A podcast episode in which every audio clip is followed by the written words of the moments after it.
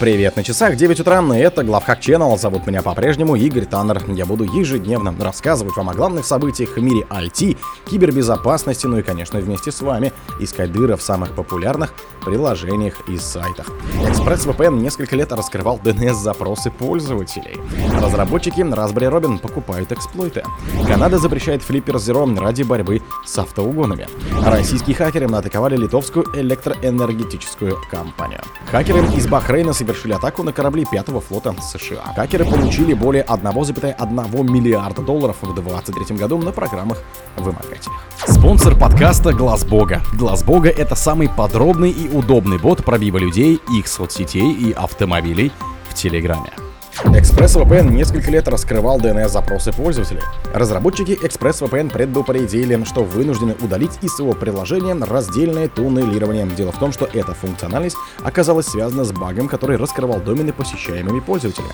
Ошибку обнаружил сотрудник SCNet. Она присутствовала только в Windows версиях ExpressVPN с 12.21 и 1 по 12.72.0 версиях, выходивших с период с 19 мая 22 по 7 февраля 24.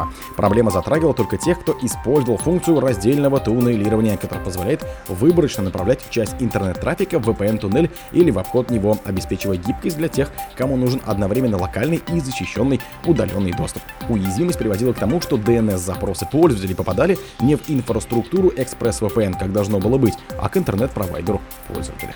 Разработчики Raspberry Robin покупают эксплойты. Последние версии малваря на Raspberry Robin стали более скрытными и используют эксплойты для свежих one-day багов, которые применяют против уязвимых систем.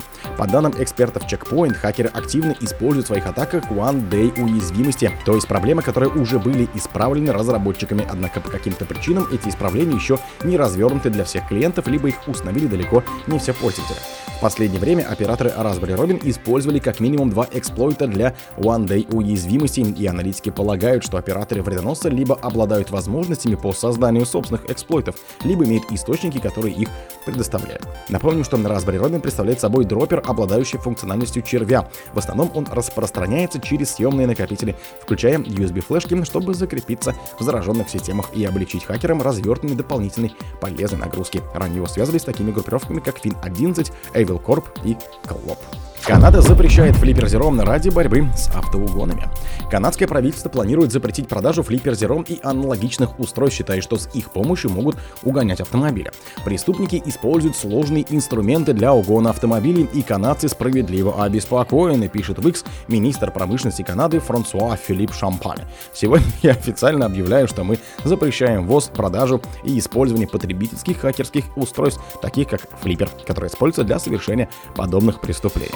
Это заявление было сделано по следам Национального комитета по борьбе с автоугонами, организованного правительством Канады в Оттаве на прошлой неделе. Так, по данным канадских властей, ежегодно в Канаде угоняют около 90 тысяч автомобилей, то есть один автомобиль каждые 6 минут, а убытки от автомобильных краж составляют 1 миллиард долларов США в год, включая страховые расходы на ремонт и замену угнанных авто. Кроме того, по информации канадской полиции, автоугоны оказали заметное воздействие на рост национального индекса тяжести преступлений в 2022. Российские хакеры атаковали литовскую электроэнергетическую компанию. А российская хакерская группировка Just Evil сообщила об атаке на транспортные системы Литвы. По данным портала Made in Vilnius, из-за кибератаки на электроэнергетическую компанию большинство клиентов не могут зарядить электромобили. В телеграм-канале хакеров сообщается, что каждые 10 минут из системы удаляют тысячу человек. Им также удалось отключить сами станции зарядки.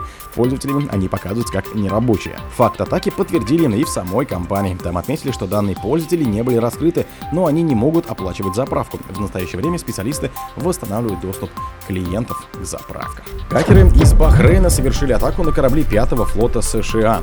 По данным агентства, атака на 5-й флот ВМС США была совершена 11 февраля. Согласно заявлению хакеров, она прошла успешно и группировка смогла заполучить секретные документы, в том числе фотографии и подробные планы американской базы на Бахрейне. В подтверждении своих слов Шторм опубликовал часть похищенных материалов, предупредив, что у них есть нечто более важное, и оно попадет в руки тех, кто поддерживает операции оси сопротивления в борьбе против США.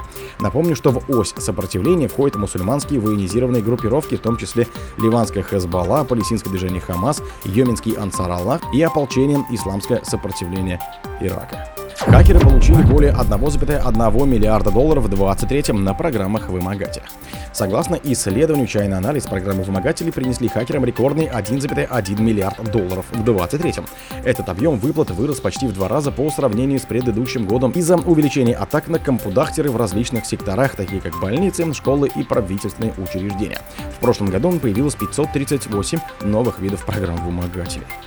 Анализ также отмечает, что это еще скромные оценки, поскольку они основаны на анализе криптовалютных кошельков, используемых хакерами для получения выкупа. Реальные суммы, скорее всего, гораздо выше. Злоумышленники также увеличили сумму выкупа, нападая на крупные компании.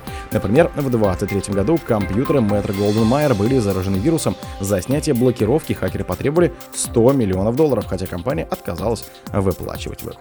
О других событиях, но в это же время не пропустите. У микрофона был Игорь Таннер. Пока.